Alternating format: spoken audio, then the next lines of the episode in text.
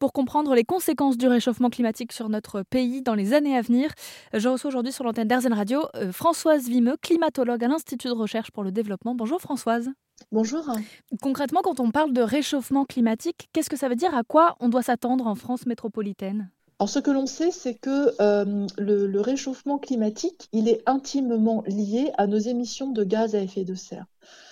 La température pour euh, les prochaines années et jusqu'à 2050 à peu près, elle est euh, déterminée par nos émissions passées, c'est-à-dire ce que nous avons mis dans l'atmosphère ces dernières années. En revanche, on a la main sur la manière dont la température va évoluer pendant la deuxième moitié du XXIe siècle.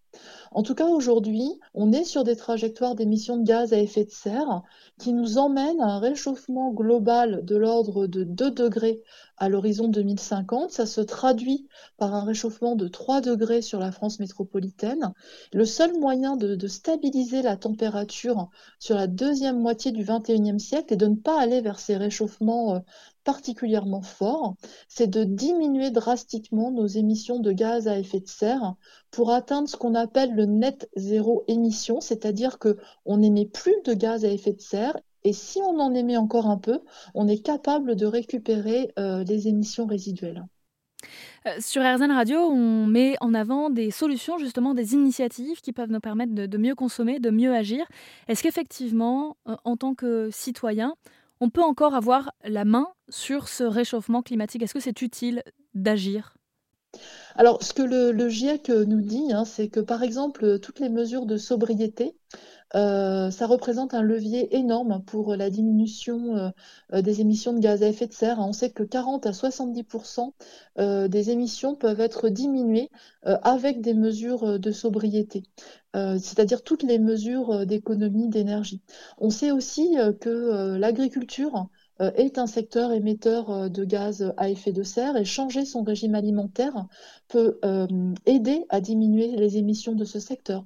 On sait aussi que le transport, en particulier la voiture individuelle, en France métropolitaine, c'est un secteur particulièrement émetteur. 30% des émissions de gaz à effet de serre viennent du transport, dont la moitié de la voiture individuelle. Donc bien évidemment, privilégier des transports bas carbone, c'est diminuer les émissions de la France. Euh, et dernière question, vous en tant que climatologue, j'imagine que ce sont des sujets dont vous parlez déjà depuis, euh, depuis très longtemps. Est-ce que vous avez l'impression qu'il y a de moins en moins de climato-sceptiques, en tout cas de, gens qui prennent conscience de l'urgence Ou est-ce qu'il y a encore du, chemin à faire selon vous? Alors mon sentiment est qu'il euh, y a une prise de conscience générale du problème euh, il y a eu euh, énormément de, progrès là-dessus, certainement parce que euh, on a de plus en plus de communication sur le sujet du changement climatique. En revanche, entre la prise de conscience et l'action, eh bien, il y a un fossé qui existe encore aujourd'hui. Et puis, moi, je dirais quand même que le, climato-scepticisme, il est, il est toujours présent. Euh, il y a eu une étude il y a quelques mois euh, du CNRS hein, sur euh, le climato-scepticisme sur les réseaux sociaux, qui est particulièrement présent, et hum, aussi des fois dans certains médias avec euh, ce qu'on appelle des, fake news, hein, euh, ou bien des discours euh, qui sont entachés d'importantes erreurs scientifiques. Donc je dirais qu'il y a une très grande prise de conscience dans, le grand public, mais qu'il y a encore du climato-scepticisme sous-jacent, avec la plupart du temps des arguments qui sont faux scientifiquement. D'où l'importance de vous entendre sur l'antenne d'Airzen Radio. Françoise Vimeux, je rappelle que vous êtes euh, climatologue à l'Institut de recherche pour le développement. On a évoqué avec vous euh, ce réchauffement climatique et son impact sur la France dans les années à venir. Merci beaucoup. Merci à vous.